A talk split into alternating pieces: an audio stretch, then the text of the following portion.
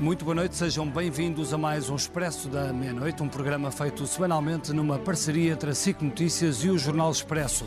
Depois das imagens e dos relatos brutais de Butcha, nas últimas horas ficámos a conhecer mais uma história de horror.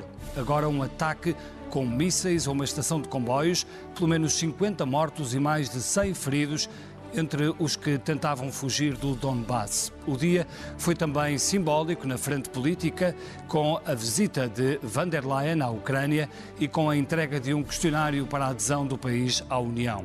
Isto no momento em que se discute o poder das sanções, quais os resultados reais quando a Rússia continua a exportar energia. Que papel terá a Justiça Internacional no julgamento das muitas atrocidades e, noutra frente, até o Papa já veio criticar a impotência da ONU, Angela. Para discutirmos estes assuntos, convidámos o António Vitorino, que é diretor-geral da ONU para as Migrações e que está connosco via Skype a partir de Genebra, o Eduardo Catroga, que é economista e ex-ministro das Finanças, o Major-General João Vieira Borges, que tem estado na SIC a ajudar-nos a compreender esta guerra, e Raquel Pinto, que é professora universitária e comentadora da SIC para assuntos de política internacional. Francisco, é um prazer estar aqui consigo. Se descobre a si próprio como poeta? Ah, essa é uma pergunta muito difícil de responder. Eu, eu, sou uma parte do braço que ele deixou para, para pôr em pé aquilo que ele queria. Se quiseres fazer um balanço da tua vida. Em contagem decrescente para os 50 anos do Expresso, Francisco Pinto Balsemão entrevista 50 personalidades ao longo de 2022. Não perca o podcast Deixar um Mundo Melhor, disponível em todas as plataformas e em expresso.pt. António Vitorino, eu começava por si. O horror continua todos os dias. Ouvimos esta semana o presidente Zelensky e o Papa Francisco a fazerem um diagnóstico muito similar sobre as Nações Unidas. Ambos disseram que há uma sensação de impotência da ONU para travar este horror a que assistimos todos os dias. Zelensky fez mesmo uma proposta bastante desafiante. O que ele diz às Nações Unidas é que estão confrontadas com um dilema: ou se reestruturam e se reformam por dentro, ou mais vale desistirem. Concorda que é este o dilema com que estão confrontados ou não?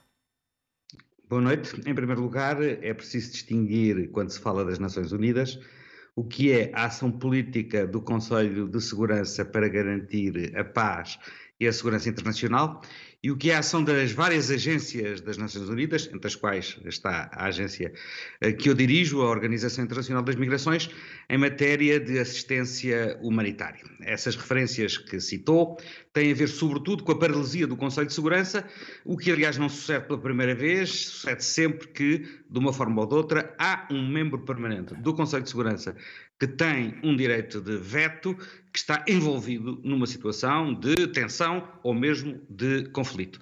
Mesmo assim, chama a atenção que esta semana a Assembleia Geral decidiu suspender a Federação Russa do Conselho dos Direitos Humanos.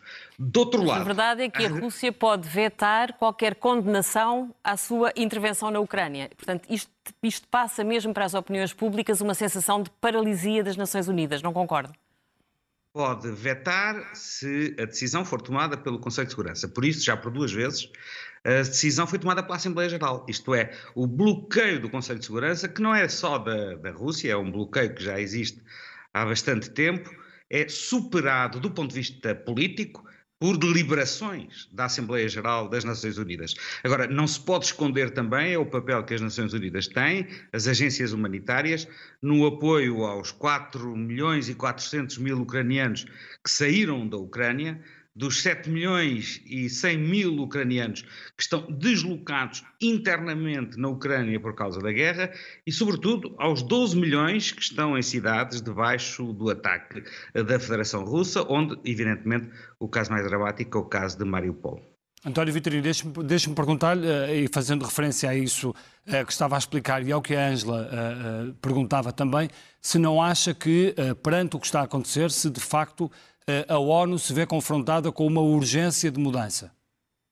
Ah, isso eu não tenho a menor dúvida, não é de agora. Esta é mais urgente ainda, porque estamos perante um conflito que tem uh, uma, uma fatura de mortes uh, impressionante e uh, aspectos de verdadeira barbárie, mas a paralisia do sistema do Conselho de Segurança já não já vem desde há bastante tempo.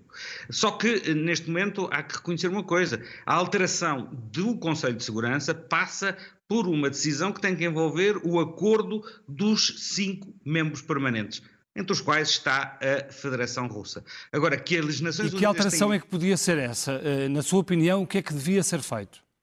Há várias soluções postas em cima da mesa. Uma delas é de alargar o número de membros permanentes do Conselho de Segurança, outra é de prever um mecanismo de supressão do veto mas eu creio que as Nações Unidas terão, para além da questão do Conselho de Segurança, que ser confrontadas com a necessidade de repensarem mais profundamente a sua própria função e a sua própria estrutura, na linha, aliás, de muitas das sugestões que o próprio secretário-geral apresentou quando, quando fez, divulgou, nos 75 anos, aquilo que ele chamou a nossa agenda comum, que previa exatamente a necessidade de revisitar alguns dos pressupostos em que assenta as Nações Unidas. Deixe-me só resumir, de uma maneira muito simples. As Nações Unidas têm muitas imperfeições? Têm. Se não existissem, se não existissem as Nações Unidas, tínhamos que a inventar. E por isso há que reinventá-las. António Vitorino, só uma última coisa. O apoio que têm dado aos refugiados é conhecido. Perguntava-lhe como é que é possível darem apoio humanitário no terreno de guerra. Como é, como é que está a ocorrer esse, esse tipo de apoio? Com muita dificuldade, como deve calcular, porque os comboios humanitários que nós organizamos, a distribuição de alimentos, de medicamentos, de cobertores, até de roupa, eh, tem, só pode ser feita quando estão criadas as condições de segurança para que nós, por semana, enviamos para a Ucrânia 35 caminhões, cerca de 600 toneladas de material. E é óbvio que esses caminhões só podem aceder às populações quando nós obtemos garantias, como organização humanitária, quer da parte ucraniana, quer da parte russa, de que o comboio de caminhões não será alvo de um ataque. E por isso eu falei de Mariupol, porque infelizmente até hoje não tem sido possível fazer chegar a Mariupol a assistência humanitária absolutamente necessária e a situação que se vive em Mariupol é de uma verdadeira catástrofe humanitária.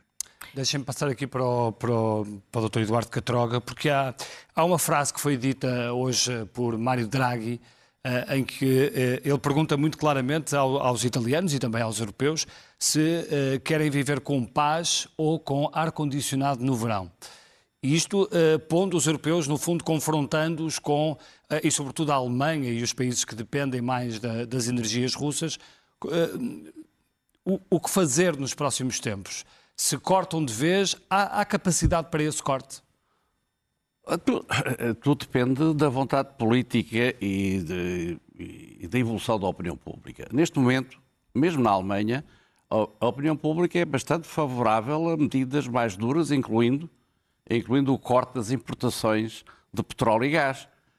Uh, e, e, não seria nenhum drama, uh, não seria nenhum drama realmente teria impacto no nível da atividade económica, uh, teria impacto também no curto prazo no aumento da taxa de inflação, uh, mas no, em termos do, do, impacto no PIB, a estimativa, estou a citar um, uma estimativa do, de origem francesa, aponta para uma queda do PIB numa base anual de 3, 4%, com o corte imediato das importações. Estamos a falar e, da Europa, da não Europa, só da Europa. E, da Europa. E, uhum. e eh, numa perspectiva de termos preços de energia mais elevados durante um período de tempo mais longo, eh, teríamos um impacto no, no crescimento do PIB a nível europeu uh, de 5, 6 pontos. Portanto, na, na, Alemanha, a Alemanha tem pontos fortes e tem pontos fracos uh, na, sua, na, sua, na sua estrutura económica tem que gerir uma transição energética, que é um dos fatores uhum. que provocam a inflação, uh, a transição energética. Uh, tem, uh, portanto, tem indústrias muito dependentes, de, de, muito dependentes do, do, antigo modelo de consumo energético, como, por exemplo, a indústria automóvel, atrasou-se em termos tecnológicos, por exemplo, nas baterias, uhum. tem uma população envelhecida, portanto, está com, com, com problemas de, de, de, dinamismo económico, e, e, e, mas a, a, população, neste momento, está favorável, a, a, digamos, em função da sua experiência histórica, de um agravamento das sanções em relação à Rússia, e os políticos estão com receio uhum. e estão pressionados pelos grandes industriais alemães uh, no sentido de. Portanto, é uma uh, questão dos políticos aceitarem que os sacrifícios podem ter. Uh, São escolhas um retorno, difíceis um no retorno prazo. político. Sim, sim, retorno político. Portanto, no, no fundo, repara, as sanções atuais, historicamente, as sanções económicas, se a gente olhar para os vários casos, nunca provocaram grandes danos nem grandes transformações no sentido positivo, uh, só por si. E este é, é mais um caso. E este é mais um caso. Este é mais um caso. É evidente que nós temos dificuldade ainda a medir o impacto na vida de, de, das pessoas na Rússia e temos dificuldade em medir o impacto na economia russa. As estatísticas russas não são como as ocidentais, são poucos transparentes. Portanto, no, Sim, a moeda fundo, russa, por exemplo, voltou a subir o, o valor da moeda russa. E, e, aí o Stiglitz, ainda há, pouco, ainda, ainda há poucos dias, referia no, que uh, o racional económico para isso, que não existe muito, é até porque a população pode ver o rublo a, a, a subir Sim. ou a descer, e isso é um barómetro uhum. importante de, para a opinião pública, digamos, avaliar, o, o, os, avaliar os seus líderes políticos. Mas, oh, doutor Catroga, quando, quando, houve a crise, uh, de, de, a crise financeira, portanto, o doutor estava, aliás, no, no, epicentro do acompanhamento dessa situação em Portugal, a Alemanha foi muito implacável na defesa das medidas de austeridade para países como Portugal ou a Grécia e, na altura, também o PIB, quer português, quer grego, caíram brutalmente. Portanto, claro, é que neste eh, momento, com certeza. E, e, da parte da Alemanha, não há eh, um avanço mais, mais musculado para, para o bloqueio no que toca à questão energética e à dependência de Moscou? Está a ser vítima realmente destas circunstâncias uh, geopolíticas, mas também está, está a ser vítima dos seus próprios erros. Fazendo esse paralelo com a crise, uh, os países, os países altamente endividados, como Portugal e, e como a Grécia e outros, uh, digamos, na Alemanha, a posição da Alemanha na altura é que tínhamos que espiar os, os erros cometidos Sim. para não voltarmos a cometer erros, os mesmos erros. Agora seria a altura de agora, a, a, agora é a altura da Alemanha também reconhecer que cometeu erros de avaliação e, quer dizer, em termos de gestão política, geopolítica de um país e, e, e, de gestão macroeconómica, como é que a Alemanha se deixa cair neste grau de dependência uhum. de um só fornecedor? Uh, de um só ah, mas isso aí há umas ligações uh, russas e alemãs um bocadinho mais. Mas, mas com certeza, mas. Um bocadinho portanto, mais subterrâneas, mas digamos. É a altura de, de fazer o diagnóstico. Uh, de uma consciencialização dos seus erros estratégicos. O problema é que o PIB europeu também caiu muito com a pandemia, não é? E, portanto, isso também. Não, com certeza. Nós estamos, estamos aqui, digamos, numa justa posição de três crises e, e, e portanto, as sequelas da, da crise Covid, uhum.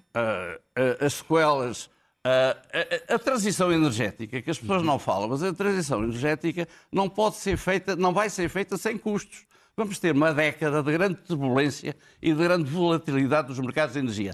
Uh, se quiserem, um, uh, mais, posso, Falamos posso sobre isso, explicar isso. Falamos, calhar, uh, mas, a, portanto, seguir, a Alemanha, a Alemanha só com agora uma, uma, grande pressão política geral dos parceiros e, e uma evolução favorável da opinião pública alemã, é que a Alemanha vai tomar medidas mais, mais duras, mais duras. Uhum. porque sem essas medidas mais duras o Putin ainda consegue, uhum. uh, uh, consegue digamos, iludir junto iludir. à sua opinião pública os efeitos, os efeitos da, das sanções económicas, que é a sua grande variável General, estratégica. Vamos tentar perceber em que estado está a guerra. Uh, o discurso oficial de Moscovo diz-nos hoje que o fim da guerra está para breve. Consegue perceber o que é que isto quer dizer?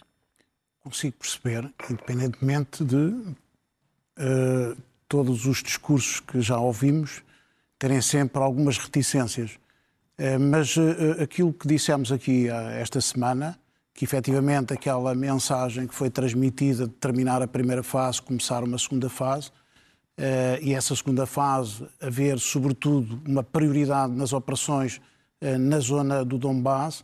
Demorou alguns dias a concretizar em função da retirada do Norte e do Nordeste, mas ela já se concretizou. Aí naquilo que diz respeito aos bombardeamentos uhum. uh, de objetivos militares, designadamente com depósitos de combustível, trazem o reforço de militar uh, da Ucrânia para exatamente aquela zona onde está o eixo principal, sem descurar, naturalmente, os eixos secundários para a segunda cidade, um pouco a norte e, sobretudo, no sul, uh, em Mariupol. Mas olhando, mas olhando, para o mapa da Ucrânia, acha que a Rússia já desistiu de um, da parte mais ocidental e está mais concentrada na parte uh, mais perto do, do Donbass e na parte do sul?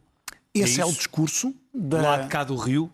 Esse é o discurso russo, mas é também o discurso da NATO, em função dos indicadores que tem via satélite. E, portanto, há uh, claramente informações da parte da NATO, e o secretário-geral já o comunicou, no sentido de deslocamento de forças, que não aquelas que foram desgastadas. O desgaste foi intenso, Sim. foi cerca de um mês, e já vimos uh, resultados disso no teatro de operações. Normalmente vemos. E cerca de 20% das tropas russas uh, terão, terão, sido perdidas na, em Kiev e arredores. É? Sim, e o desgaste da tropa faz com que essa tropa agora vá ficar na Bielorrússia e na Rússia, e essa tropa não se vai deslocar, mas sim haverá uh, deslocamento de forças desde a Geórgia a outros batalhões que vêm de outras zonas da Rússia, uh, concentrando esforços na zona de Donbass. Muito embora estejamos a assistir, e quer a ataques aéreos, quer a ataques de mísseis de todo o tipo e de artilharia, eh, sob os tais objetivos. Só hoje foram, segundo indicação eh, que recebemos há pouco, mais de 80 alvos abatidos e, portanto, eh, muitos deles nós não temos outras notícias que não através dessas dessas conferências de imprensa. Mas acha, acha que está para durar ainda ou, ou começa a haver uma, uma luz ao fundo do túnel? independentemente do discurso do secretário-geral da NATO ter sido no sentido de demorar mais meses e anos, uh, os indicadores que eu tenho, já o transmiti aqui, é de que, efetivamente, uh, nenhum dos lados está preparado para uma guerra longa. Haverá Os Estados Unidos têm-se si... enganado muito pouco e têm falado do dia 9 de maio, tem o tal simbolismo de ser a data em que Moscou conseguiu vencer os nazis. Acha que a Ucrânia vai poder dar essa, essa data a Moscou? A Ucrânia transmitiu isso tal como nós transmitimos através da NATO, entre aspas, ehm, que os ataques seriam na altura dos Jogos Olímpicos, depois adiámos para o fim dos Jogos Olímpicos. Portanto, isto faz parte do jogo dissuasor até de palavras ehm, entre as duas partes. Uh, efetivamente, é uma data em que uh, Putin tem que apresentar internamente resultados. Resultados. Uhum. E esses resultados passam, obviamente, pela conquista Meropol total, uhum. ou pelo menos eh, que a fronteira eh, que estava inicialmente na zona de Donbass se aproxime mais para o lado eh, da Ucrânia. Portanto, tem que. Esse é um problema interno para Putin nesse dia, nem tanto no dia 12 de junho. Portanto, as questões do dia 12 de junho é um feriado que não corresponde, é mais ou menos para as pessoas descansarem do que propriamente o significado da nova República Russa em 91. Para isso seria o que era antigamente o feriado da União Soviética seria no dia 7 de novembro, que assim tem a ver com a Revolução Bolchevique. Mas, portanto, o previsível é que isto se agrave no próximo mês? Sim, são todos uh, os indicadores, quer da NATO, quer assumidos pela, uhum. própria, uhum. pela própria Rússia. E, portanto, não deve haver. Aqui há coincidência, finalmente, há coincidência de opinião. Uhum. Uh, mas eu julgo que nunca descurará aqueles ataques que estava a referir há pouco noutras zonas. Sim. Portanto, para fixar forças ucranianas e não haver um deslocamento total das forças ucranianas para a zona de Donbass. Isso vai se manter. Raquel, o dia, o dia de hoje foi uh, marcado por esse ato simbólico, parece-me que mais simbólico, uhum. da, da, visita da Presidente da Comissão Europeia um, eh, a Kiev uh, e depois também foi ver uh, um, o, o, que aconteceu em Bucha. Uhum. Um, isto parece-lhe que a mensagem aqui é qual? Eh, porque a Ucrânia não vai entrar de, de imediato na União Europeia, como, como é óbvio. A, a, a, mensagem é qual, na sua opinião? Bem, eu diria que a, a, mensagem é, por um lado, muito simbólica no seguimento da visita da Presidente do Parlamento Europeu. Temos aqui mais, mais um dos pilares da própria União Europeia a estar presente. Uh, e, e, e, aqui esse, esse simbolismo é acompanhado de um dos aspectos, de uma das dimensões desta guerra, uh, que é muito importante, que é independentemente das questões da neutralidade e da NATO propriamente dita, a questão da aproximação, da prosperidade, da aproximação da sociedade, da economia ucraniana àquilo que podem ser considerados, sobretudo do ponto de vista relativo àquilo que é a prosperidade do próprio bloco europeu. Uh, nesse sentido, pode ser aqui uh, uma solução intermédia neste contexto. já percebemos de forma muito clara e enfática que a questão da neutralidade será aqui absolutamente crucial. também já ouvimos do lado da Ucrânia que essa neutralidade poderia não ser problemática, dadas algumas condições e garantias de segurança. Mas quando se fala nessa neutralidade, esta aproximação a um bloco não pode parecer uma provocação à, própria Rússia? Uh, não, eu diria que uh, a questão da neutralidade é entendida pela Ucrânia do ponto de vista militar.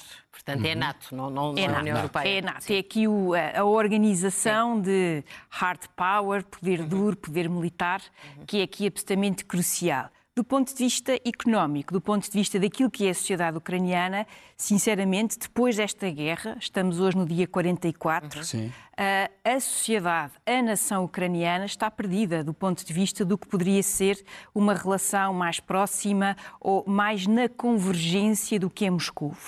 E aqui, esta, esta situação, claro que o processo de adesão vai ser um processo complexo, como geralmente é. Porque Mas apesar de tudo, há aqui um acelerar, não é? Há países que estão à espera para entrar na União Europeia há 6, 7, 8 anos e, portanto, há aqui um sinal de, de algum favorecimento da situação ucraniana que é reconhecida como uma situação absolutamente dramática e excepcional. É, Angela, é uma situação dramática e excepcional porque estamos a falar de um país uh, que foi invadido, uh, um país que, aliás, já está a ser invadido desde 2014, uhum. uh, mas que agora foi invadido de uma forma plena. e, por outro lado, estamos a falar de uma sociedade que tem uma liderança, uh, uma liderança que foi capaz uh, de chegar aos corações dos europeus uhum. e que foi capaz de comunicar esse seu sacrifício uhum. diário, de forma muito bem preparada. Uhum. Todas as intervenções de Zelensky aos parlamentos nacionais, às instituições, contêm referências históricas específicas e, nesse sentido, esta Ucrânia coloca-se de forma muito clara no epicentro de toda esta mudança a que estamos a assistir hoje. A questão, a questão é se depois, na Realpolitik, passada esta invasão e quando a coisa estiver uhum. mais, mais, mais controlada, se há de facto o interesse dos outros Estados-membros em receberem a Ucrânia. Porque a Ucrânia é um país muito grande, não é? Portanto, levanta aqui várias questões de equilíbrios com os outros uh, 27 Estados-membros. É... Uh, passado, o passado tempo das boas intenções, uhum. uh, se isso de facto acontece. Oh, Bernardo, eu diria que um, se olharmos para o que é o mapa da Europa, uh, eu diria que, tirando neste momento uh, a Hungria, por razões políticas externas óbvias, boa parte, metade desta Europa, está certamente a olhar para a Ucrânia uh, de braços abertos. Outra metade estará provavelmente indiferente. Indiferente não digo, mas no sentido em que tem menos relação histórica com este país. E mais, na perspectiva até do que é a defesa de países que nós agora olhamos até de uma maneira diferente, os países bálticos, os países, a Polónia, a, a República Checa, fazer esta Ucrânia entrar uh, dentro do registro que é uma democracia liberal, do que é o Estado de Direito, é também ter um Estado uh, que permite ter uh, uma maior distância da própria Rússia de Putin. Ou seja, ao introduzirmos a Ucrânia na União Europeia e não na NATO, nós estamos a dar a estes países uma, eh, uma espécie de uh, um Estado, uma distância maior do ponto de vista económico daquilo que é Moscou, daquilo que Moscou significa. E isso pode ser até um fator de estabilidade destas próprias sociedades que neste momento estão. Deixa-me só perguntar ao António Vitorino, que, que, que, domina estas questões europeias. Uh, António Vitorino, acha que esta, que esta vontade de, de acolher a Ucrânia uh, será neste momento uma excelente intenção, mas depois uh, vai concretizar-se mesmo a curto prazo ou, ou parece que está um processo ainda que vai demorar muito tempo? É um sinal político muito forte, sem dúvida alguma. Uh, isso não pressupõe que haja um processo acelerado de negociações. Acho, aliás, que a questão central que vai estar em cima da mesa é que, em paralelo com a negociação da adesão, vai haver uma obrigação moral por parte dos europeus de contribuírem para a reconstrução da Ucrânia, que é um país devastado e destruído, e que essa obrigação moral vai ter que se traduzir em apoios efetivos que não estão forçosamente dependentes uh, da adesão formal da Ucrânia uh, à, União, à União Europeia. Porque, na realidade, o que nós estamos a ver é que, e eu, do sítio onde me sento, vejo isso já com muita evidência, uh, há repercussões da guerra na Ucrânia em várias partes do mundo, designadamente no Médio Oriente, no norte da África e mesmo em países da África Oriental e da América Latina, porque uh, quer a Ucrânia, quer a própria Rússia, mas a Rússia por razões distintas, por causa das sanções, mas a Ucrânia é o grande fornecedor de cereal do mundo. E que com a guerra e, sobretudo, com o facto de não haver condições para proceder agora à plantação dos cereais para a próxima uhum. colheita, nós estamos a assistir a um aumento exponencial do preço do pão, do preço dos cereais, e muitos países em vias de desenvolvimento têm, não têm condições financeiras para amortecer junto das suas populações esses aumentos. O que significa. Portanto, haverá consequências políticas. Há consequências políticas nesses países de certeza absoluta? Pode haver agitação social. Nós sabemos como em vários países, eh, por exemplo, africanos, ou até na Primavera Árabe, o aumento do preço do pão é uma espécie de gatilho, é uma espécie de detonador de agitação social. E, portanto, vai ser necessário criar condições para reconstruir a Ucrânia e essa é uma agenda que, de alguma forma, vai ser mais urgente e até independente do processo de negociação da adesão da Ucrânia à União Europeia. António Vitorino, mas pensando nas repercussões na Europa, temos falado muito das repercussões económicas, sociais, geoestratégicas, mas há também impactos na situação das próprias democracias. Vimos, por exemplo, o que está a acontecer em França, em que Marine Le Pen está taco a taco a debater as presidenciais com Macron. Acha que há o risco de exatamente o descontentamento, as crises sociais potenciarem eh, o protesto e os partidos mais radicais e mesmo de extrema-direita? É o que estamos a ver. Nós eh, vimos, eh, indubitavelmente, uma evolução das sondagens eh, nas eleições francesas que indiciam que os primeiros impactos no aumento do custo de vida em França já introduziram uma dinâmica diferente daquela que vinha de trás para as próximas eleições. O domingo que vem será, sem dúvida, um momento crucial para perceber na própria Europa até que ponto é que a crise ucraniana, é que a guerra na Ucrânia vai introduzir um fator de alteração da relação de uhum. forças uhum. e, consequentemente, afetar a estabilidade dos sistemas democráticos.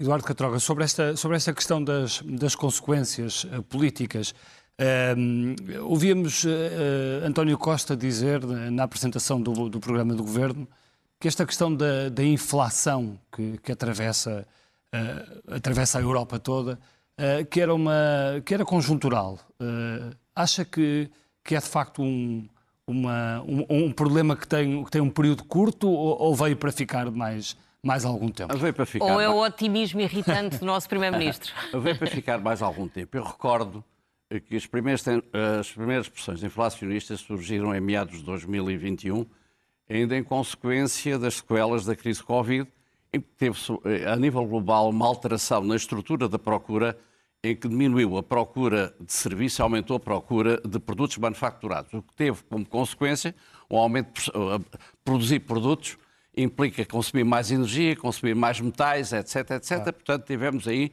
um primeiro, uma, uma primeiro surto de aumento de preços. Uh, depois tivemos uh, a crise uh, temos agora a crise, temos a transição energética. E a transição energética, aí, digamos, tem sido muito mal gerida em termos de comunicação política pela generalidade dos governos e dos países, implica aumento dos preços de energia. Já estava, repara, a transição energética, de acordo com os objetivos definidos para 2050 e os objetivos definidos para 2030, e, de, e, de, e a, a, as, as tendências Uh, portanto, para a substituição de, dos combustíveis fósseis pelas energias renováveis não, não acontecem carregando no botão e, em termos temporais, existe um desfazamento.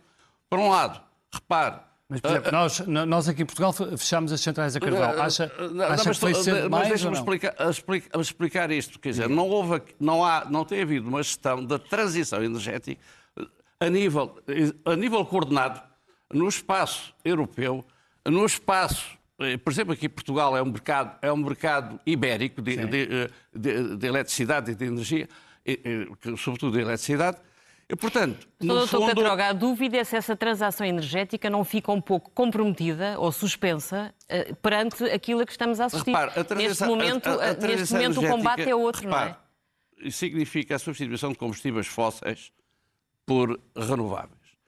Os combustíveis fósseis, hoje a nível global no mundo, as energias primárias, os combustíveis fósseis representam 80, 89% do total.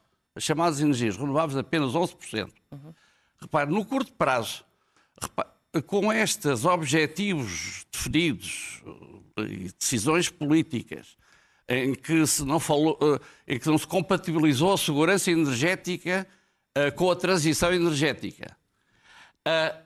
Isto representa uma quebra no investimento que está a acontecer de 2014 para 2019. O investimento no aumento de capacidade dos combustíveis fósseis caiu de 700 e tal uh, bilhões de, de, de, de, dólares em 2014 para cerca de metade atualmente. Portanto, isto, repare, o consumo de combustíveis fósseis vai aumentar até 2033, mesmo cumprindo, cumprindo os uhum. objetivos que estão definidos. E a produção de combustíveis fósseis vai atingir o seu pico em 2024. Isto significa vamos ter aqui um aumento da pressão dos preços da energia, das energias tradicionais, que ainda não podem ser substituídas pela, pelas energias renováveis. E, portanto, vamos ter aqui uma década de grande turbulência nos mercados energéticos nos e volatilidade dos preços de energia. E, portanto, o que é que fundo, pensa da portanto, medida que foi hoje anunciada pelo novo Ministro da Economia no Parlamento, que neste novo contexto de crise económica propôs uma taxa sobre os lucros inesperados das empresas, nomeadamente energéticas? Eu não sei, eh, só depois de avaliar, eh, digamos, os pormenores dessa decisão posso dizer. Agora, eh, no fundo, o que é que são lucros excessivos? Repare, nos contratos do gás, nos contratos do gás, os contratos do gás uh, uh, são normalmente definidos, uh, são contratos longos. São contratos longos. Aí as empresas que se conseguiram precaver e que tenham contratos longos, é natural que tenham preços do gás, no curto prazo, inferiores aos preços spot. E, portanto, aí, em relação a essas empresas, no, no meio do gás, um, um, digamos, um, um ganho excepcional eh, do facto de terem feito contratações a longo prazo. Pode fazer sentido uma taxa solidária uh, neste contexto não, de guerra e de grande crise económica. já paga contribuições extraordinárias. Uhum. Isso é sempre a solução mais fácil é, fazer, é taxar. É taxar impostos, taxas e taxinhas.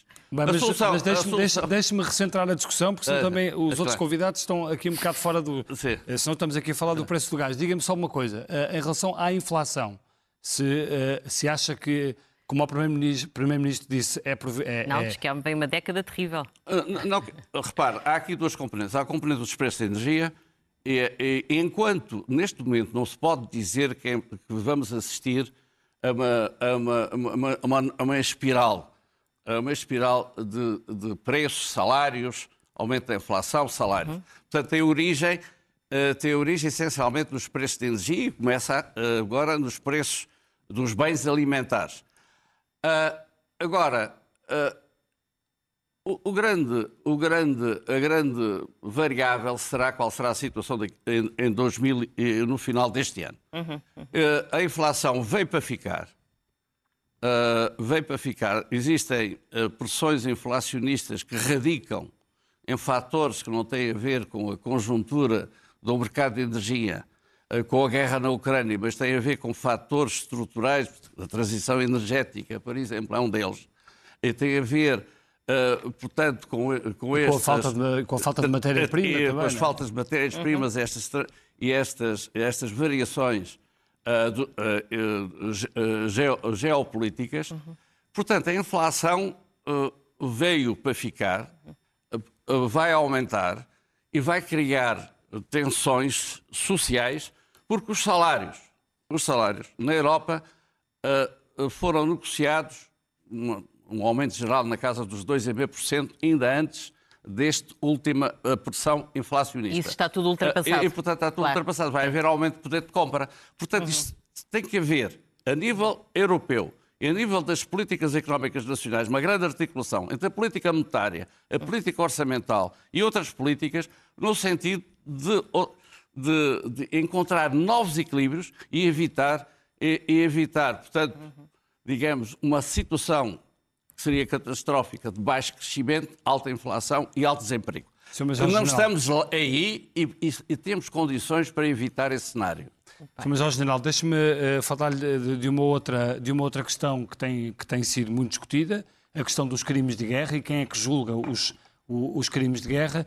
Um, qual é que é a sua opinião sobre isto? Uh, como, é que, como é que se apanha, no limite, como é que se apanha Vladimir Putin eh, para o sentar, por exemplo, num tribunal eh, internacional? Vai ser bem difícil. Há dois tribunais, um para instituições e outro para, eh, para a nível individual. O Tribunal Internacional de Justiça é para crimes eh, vai julgar os Estados não, e as organizações, não propriamente É porque a Rússia nem reconhece o TPI, não é? É muito difícil. Hoje, inclusivamente, no Expresso vinha um artigo sobre isso. Uhum. Eu concordo, vai ser muito difícil. Mas mais importante é a percepção que depois tem consequências enormes naquilo que é o prestígio da Rússia ou da Ucrânia, caso se venha a confirmar outros indícios. Para nós... Portanto, é muito difícil eh, julgar Vladimir Putin, por exemplo, porque a Rússia não reconhece o Tribunal Penal Internacional. É não, não nesse sentido. Então... Tem a ver com os mecanismos até chegar ao próprio Putin. Portanto, tem lugar no Mas teatro então, de operações... Então, que sentido faz falar de crimes de guerra se não podemos nunca chegar a julgar nem a condenar ninguém? Não, eu não vou por esse caminho. Eu acho que é importante continuarmos a trabalhar e está no terreno estão no terreno a fazer essa investigação, dá credibilidade, naturalmente, demora o seu tempo, mas quando estamos a falar uh, dos membros infratores do Conselho de Segurança, como agora se diz, uh, naturalmente que é mais difícil. Mas a mensagem tem que passar no sentido das pessoas eh, perceberem que, independentemente do julgamento desta ou daquela pessoa, vai haver uma decisão e essa decisão, depois, por mais difícil que seja de ser implementada, ela pelo menos vai penalizar claramente uh, Putin e a Rússia caso se venha a concretizar. Nós estamos num mundo de informação e contra-informação.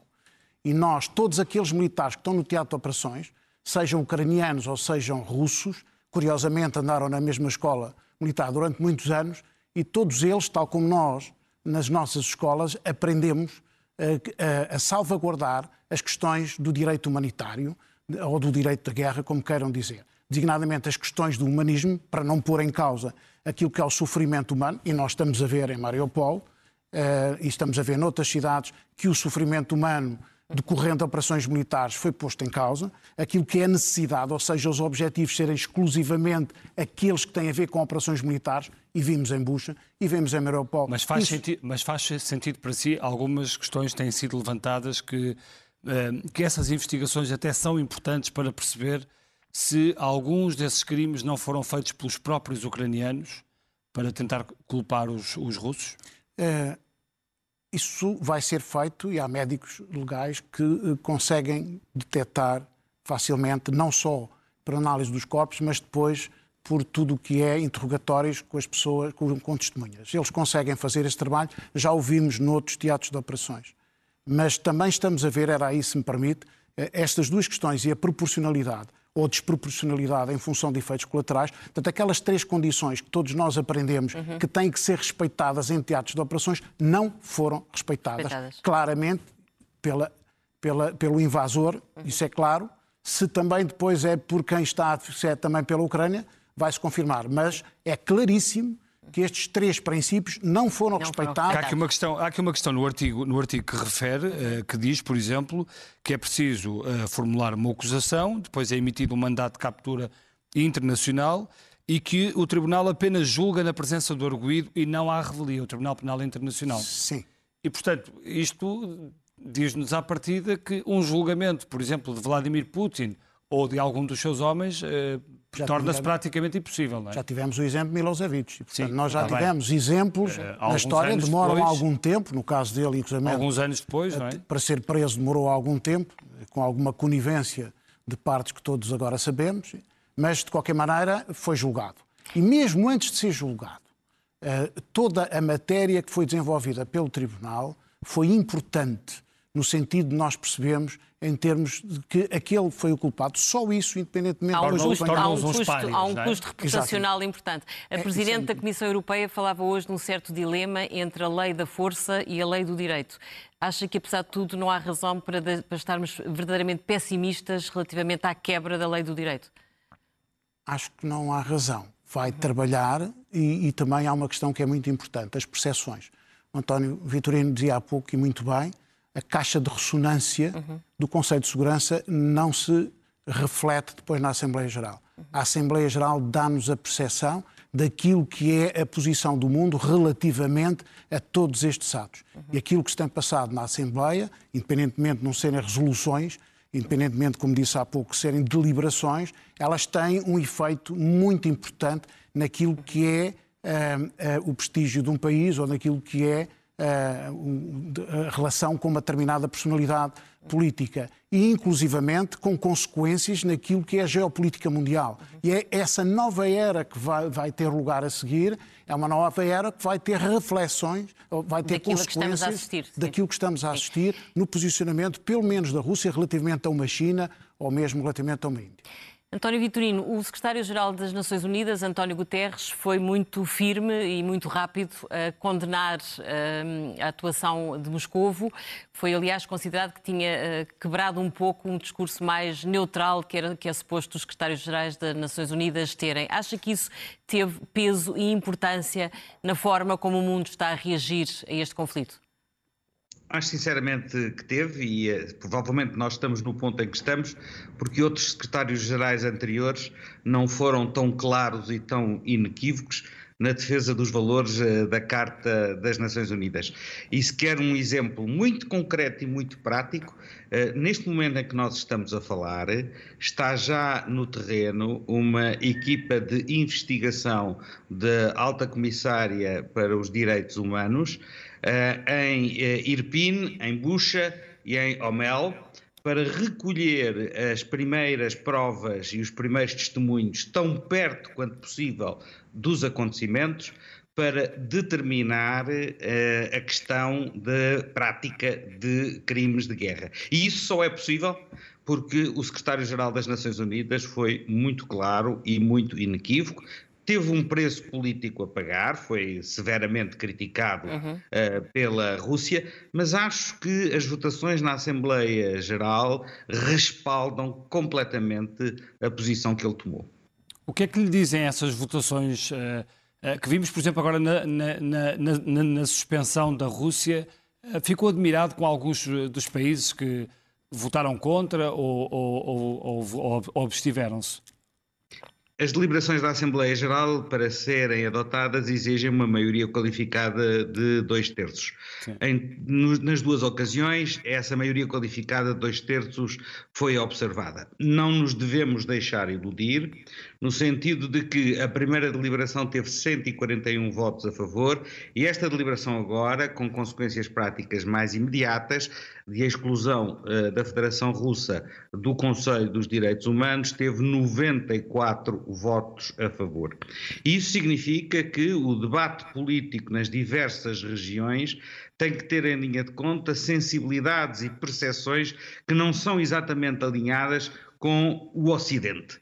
E por isso eu diria que neste momento o trabalho é um trabalho político de, de construir um sólido bloco nas Nações Unidas que se mantém firme na defesa da negociação política. Mas vê, mas que- vê nessas votações um redesenhar uh, geoestratégico do mundo ou, ou, ou, acha que isso é, é demasiado?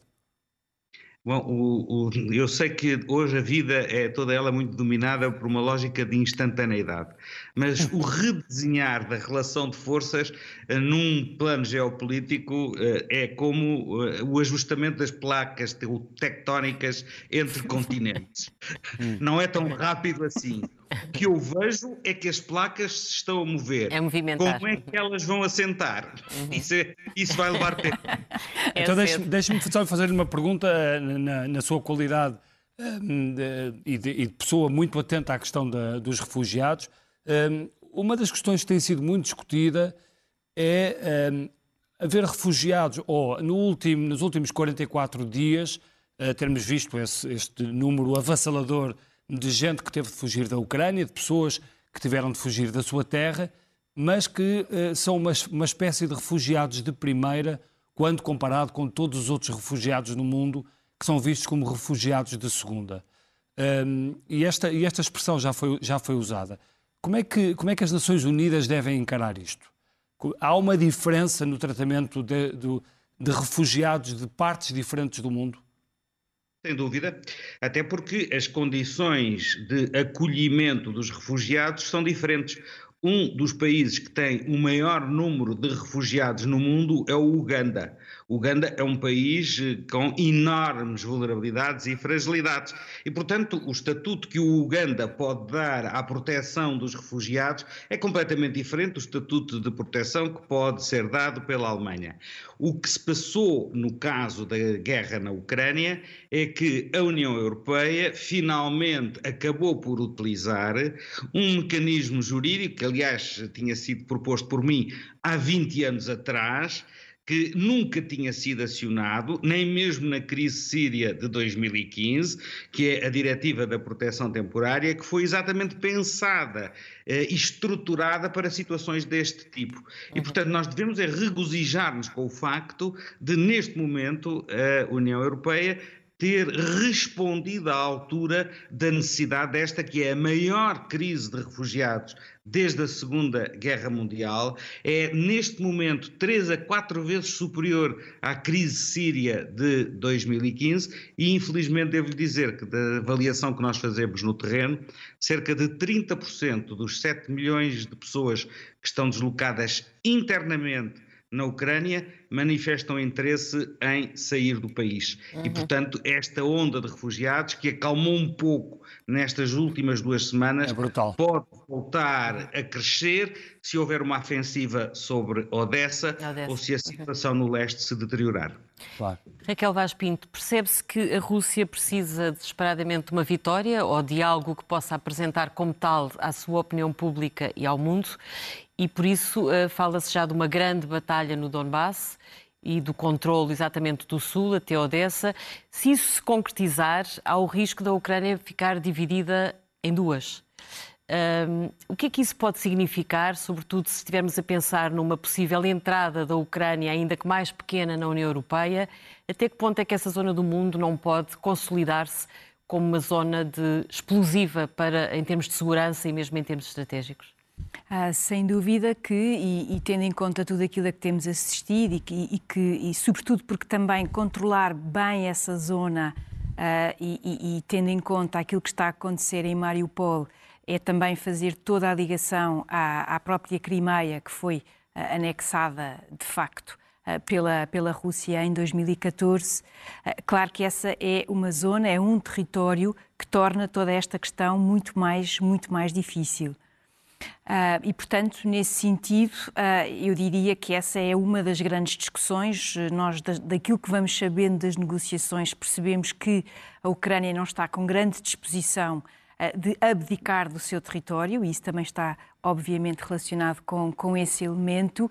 E, sobretudo, depois desta, desta guerra, desta, da violência, desta invasão e daquilo a que temos assistido, eu diria que tudo isto torna essas decisões, ou seja, essas capacidade para fazer um compromisso eh, também mais difícil à própria população ucraniana. Mas apesar de tudo, um compromisso que garanta a soberania, ainda que com perdas territoriais, pode ser a saída para este conflito, ou não? Uh, Pode ser, uh, mas neste momento eu tenho sérias dúvidas que isso seja possível face uh, à violência da invasão e face àquilo a que estamos a assistir no dia a dia, neste conjunto de crimes que estão agora a ser investigados.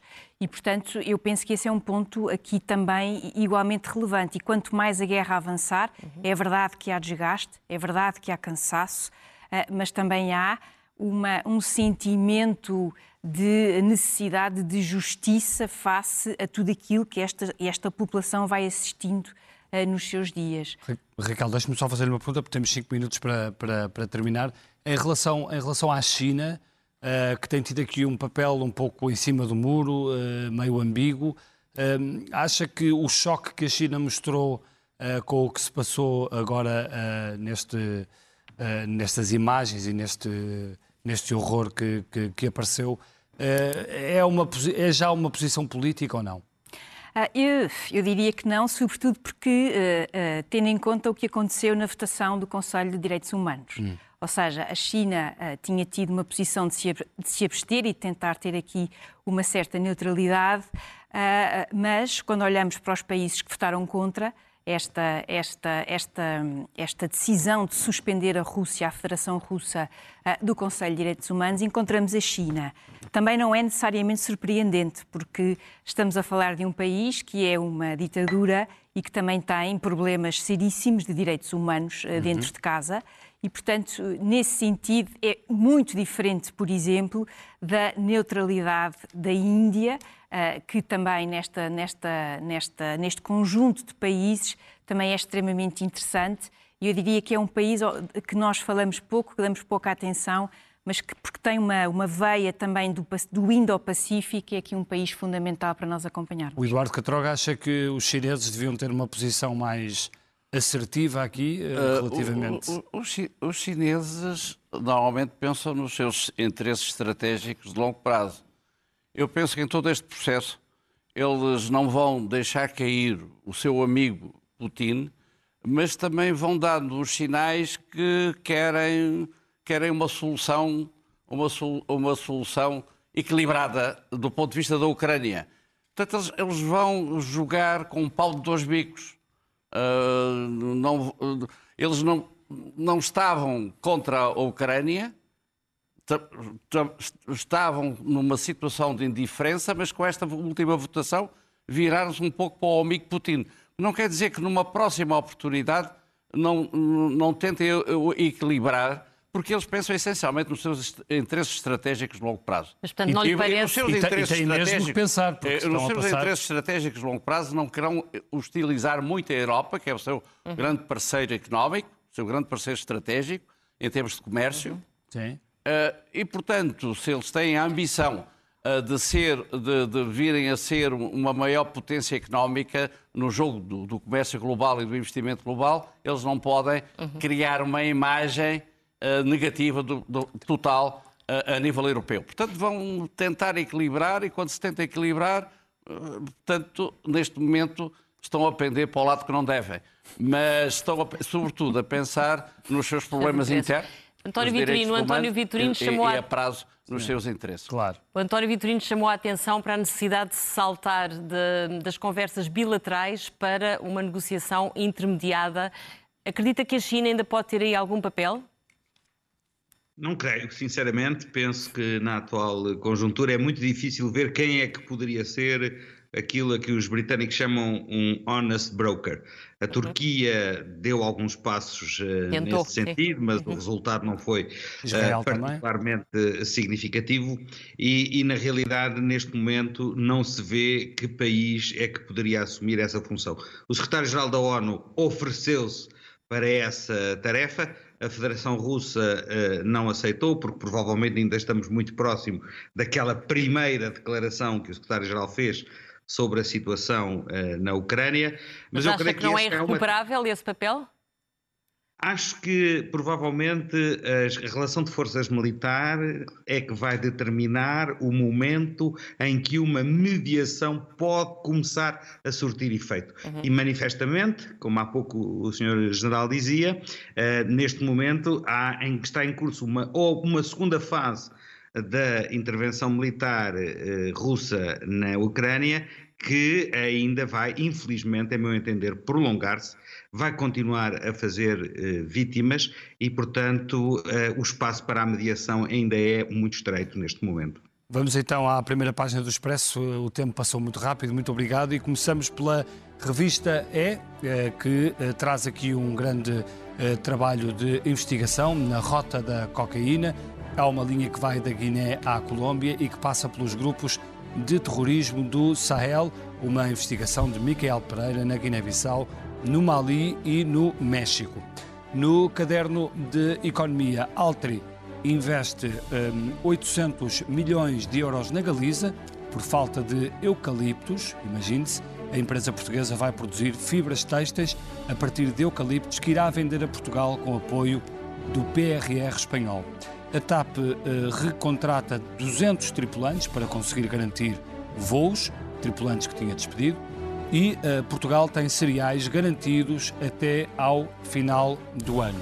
No caderno principal, Angela. A manchete do Expresso diz-nos que a TAP vai contratar 200 tripulantes que despediu há um ano. A maior parte são trabalhadores com contratos a prazo, que foram dispensados até abril de 2021 e a companhia está obrigada a recrutar para conseguir assegurar voos. Rei dos Diamantes pediu para ser português. Sabe-se que a comunidade israelita do Porto certificou a ascendência sefardita de mais de 40 mil judeus em seis anos. Um deles é ex-sócio de Isabel dos Santos nos Diamantes de Angola. Queixas de assédio na Faculdade de Direito de Lisboa, ignoradas há oito anos. As denúncias foram compiladas num relatório, mas não chegaram a ser investigadas. Em entrevista, o presidente ucraniano diz: Vamos ganhar, é uma questão de tempo. Sobre a política nacional, diz-nos que os